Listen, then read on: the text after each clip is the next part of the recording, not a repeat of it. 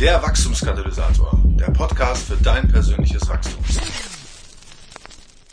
Herzlich willkommen zur sechsten Episode des Wachstumskatalysators. Mein Name ist Marco Schmidt.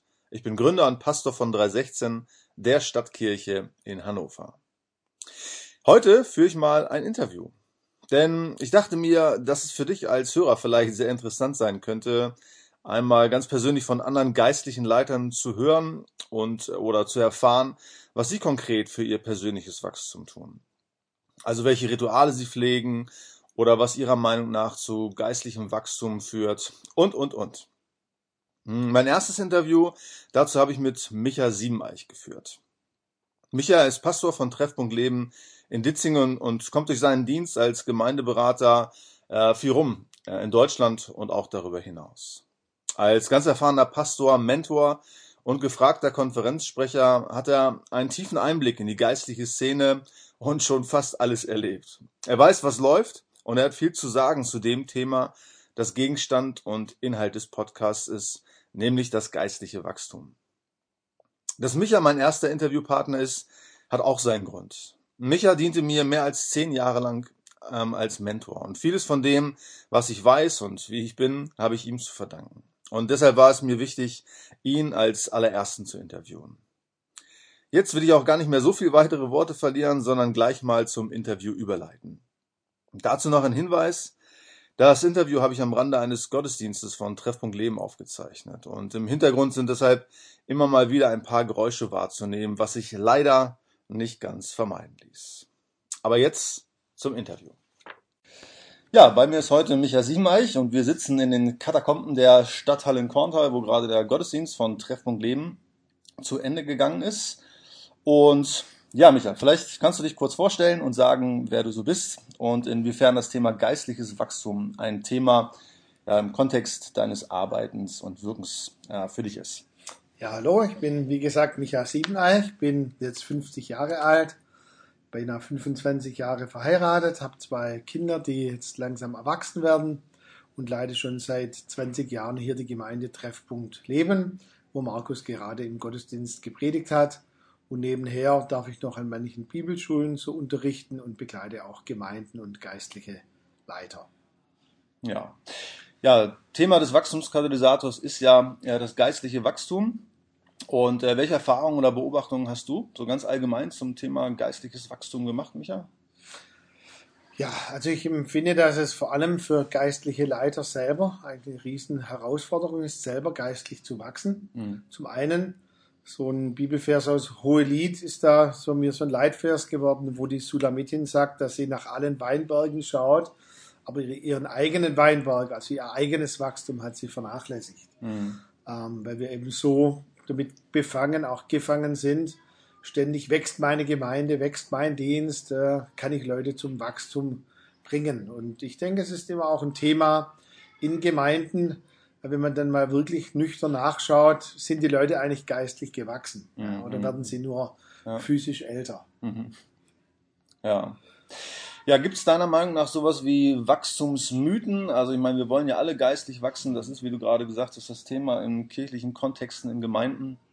Aber gibt es deiner Meinung nach, deiner Erfahrung nach sowas wie Wachstumsmythen, also vermeintliche Wachstumsprinzipien, die aus deiner Erfahrung aber nichts bringen. Wurde uns immer gesagt, aber du würdest jetzt eben sagen, mit all deiner Weisheit, das bringt eigentlich gar nichts. Das ist ein Mythos. Ja, also ich denke, der erste Mythos für mich persönlich wäre, dass Personen meinen, dass sie automatisch wachsen. Mhm. Also ich bin lange genug dabei, ich bin jetzt 20, 30 Jahre beim Herrn, mit dem Herrn, was immer das bedeutet. Ich mache meine stille Zeit, bete jeden Tag und ähm, quasi gehen in den Gottesdienst und wachs automatisch. Also mhm. so diese Eingliederung in eine Gemeinde bringt nur bedingt Wachstum. Also ich denke, es hat auch sehr viel mit Eigenverantwortung zu tun.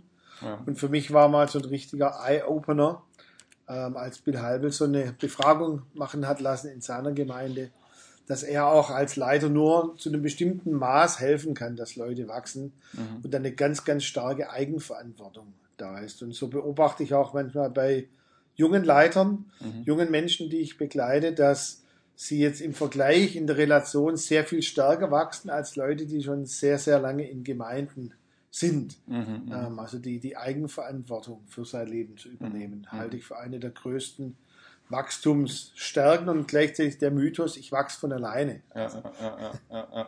okay.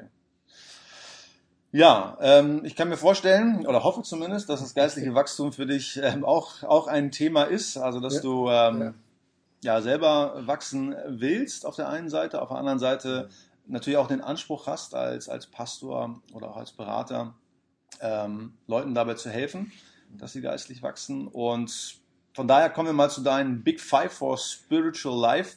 Oder anders ausgedrückt, ja, Christen würden schneller, tiefer, höher oder gesünder wachsen, wenn sie die folgenden fünf Dinge, Tipps, Prinzipien oder Rituale in ihrem Alltag berücksichtigen würden. Was glaubst du, was sind so die fünf Dinge, die die Christen wachsen lassen? Also ich hoffe, dass ich auf fünf komme.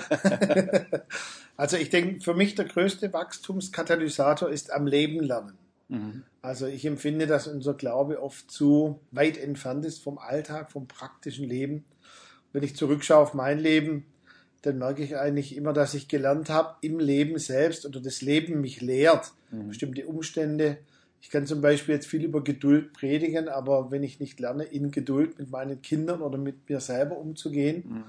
Und bei uns in der Gemeinde zum Beispiel ist ein, ein wichtiger Wachstumskatalysator, dass wir sagen, sonntagsrelevante Verkündigung.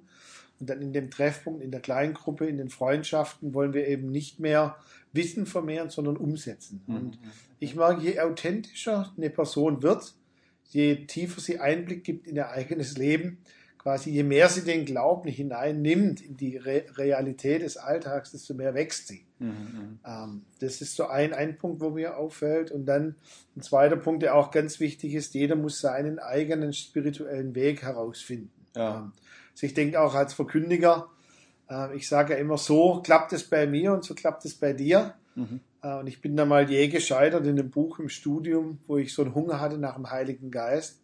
Nahm das Buch und am Schluss war genauso, mach es und du wirst ein glückliches Leben mit dem Heiligen Geist haben. Und ich bin da je gescheitert und ich mhm. möchte einfach Personen herausfordern, finde deinen Weg, dein Ritual, deinen Zugang. Ich bin zum Beispiel überhaupt nicht kontemplativ. Also Ruhe, Stille macht mir Angst. Mhm, mhm. Aber ich kann jetzt nicht nur Wege den anderen vorgeben, wo eben Laut und, und Begeisterung dabei ist, Leidenschaft. So. Ja, ja. Und dann auch noch das, den, den dritten Punkt würde ich nennen, gute Freunde. Also Hiob hatte wohl keine so gute. Mhm. Wer solche Freunde hat, ja. braucht keine Feinde. Ja. Aber gute Freunde, die mir in regelmäßigen Abständen auch wirklich transparent, authentisch, wirklich ehrlich reflektieren, ob ich wirklich geistlich gewachsen bin oder was sie an mir beobachten. Und sicher, jeder hat mal so einen schlechten Tag oder einen Bad Hair Day, aber die mich eben auf einer längeren Etappe auch mal herausfordern und sagen, dein Gebetsleben, deine Art zu sprechen, wie du mit der Familie umgehst, dein Glauben ist nicht gewachsen und das mhm. dann auch ernst zu nehmen, also ja. hier zu reflektieren. Das würde ich mal sagen, sind so drei Punkte, die mir wichtig wären. Ja, ja, ja. Also die Big Three. Die Big Three. Die ja. Big Three ist ja auch gut, ne? Ja, Vater, also, Sohn, Heiliger Geist. Genau, mehr braucht es eigentlich nicht. Gibt es denn unter diesen drei Dingen äh, sowas wie eine, wie eine Schlüsselgewohnheit? Also etwas, wo du glaubst, also das zieht eine Vielzahl von anderen Effekten nach sich. Also wenn du diese drei auf eins runterdampfen müsstest, mhm. sagen, wenn du geistig wachsen willst, dann ist diese eine Sache auf jeden Fall so eine Art Schlüsselgewohnheit. Mhm. Also für mich persönlich, sagen wir, ein Leitvers auch für meinen Dienst ist, so habt Acht auf die ganze Herde, ja, aber habt zuerst auch Acht auf dich selbst, heißt es ja in dem Bibeltext. Apostelgeschichte 2028. Und ich würde eine Person sehr ermutigen, sich immer wieder selber zu betrachten, auch machbare Schritte, Herausforderungen zu stellen, Dinge nicht aus dem Weg zu gehen. Also wenn ich mal zum Beispiel in der Ehe Konflikt immer in Austausch, Kommunikation. Also die Dinge wirklich anzugehen, zum einen. Und dann auch für ein Jahr habe ich immer so ein bisschen Jahresprogramm, wo ich mir mal Bücher oder die Konferenz muss ich mir reinziehen oder an dem und dem Punkt, wo es in der Ehe klemmt, brauchen wir ein Gespräch. Mhm. Also im, im, Prinzip sage ich mal, für mich wäre nochmal diese Selbstmanagement, ja, auch mhm. die Frucht des Geistes, sich selber zu leiten Mhm. Und ich glaube eben, die Verantwortung zu übernehmen für mein Leben, also Unkraut rauszureißen, Wasser zuzuführen, ja, das ist so meine Aufgabe, wie ich es von der Bibel verstehe. Aber Gott gibt dann das Wachstum. Ja. Mhm, mhm. und da würde ich eine Person einfach so in machbaren, vielleicht Jahresrhythmen herausfordern. Gehe Schritte, die mhm. du empfindest, wo du Dinge entfernen musst, verabschieden, aber auch Herausforderungen, wo jemand dir echt eine Herausforderung gibt. Mhm. Ja. Ja, du hast gerade gesagt, also Stille macht dir eher Angst, aber ähm, du willst und wächst ja auch geistlich. Ja. Frage ist, was genau tust du? Also, wie muss ich mir das vorstellen? Ja, welche Rituale, Routinen Mhm. äh, pflegst du oder welche Gewohnheiten oder Systeme helfen dir, Mhm. dass du vorwärts kommst? Ein bisschen was hast du ja gerade schon angedeutet in all dem, was du auch anderen empfiehlst, aber gibt es darüber hinaus irgendwelche Dinge, wo du sagst, das sind so Rituale, Routinen, die ich pflege, um geistlich zu wachsen? Ja, also ich versuche natürlich auch zu einer gewissen Ruhe zu kommen. So an mein Dienstag ist mein freier Tag. Gehe ich erstmal morgens joggen, dann ins Schwimmbad, dann ins Dampfbad, einfach so, um mal zur Ruhe zu finden. Und ich mag, Ruhe bedeutet für mich jetzt eher, all die Dinge erstmal aus mir herauszubekommen, die mich treiben. Ähm, ähm, sagen wir, das, das ist ein regelmäßiges sich vielleicht entleeren, würde ich sagen, leer zu werden, wieder empfänglich für Gott. Und ich nehme natürlich schon im Jahr auch mal drei Tage, äh, so wo ich einfach für mich weg bin. Ich sage, Stille ist jetzt nicht so das Ding, aber ich gehe viel spazieren, lese Bücher, ähm, denke einfach nach. Und dann habe ich mir auch so zwei Freunde, Mentoren. Der eine führt mich manchmal in die kontemplative Stimmung, ähm, empfiehlt mir auch Dinge zu verarbeiten, zu verschmerzen, zu weinen. Ich mache das dann eher aus Gehorsam, als dass mir es leicht fällt. Ja.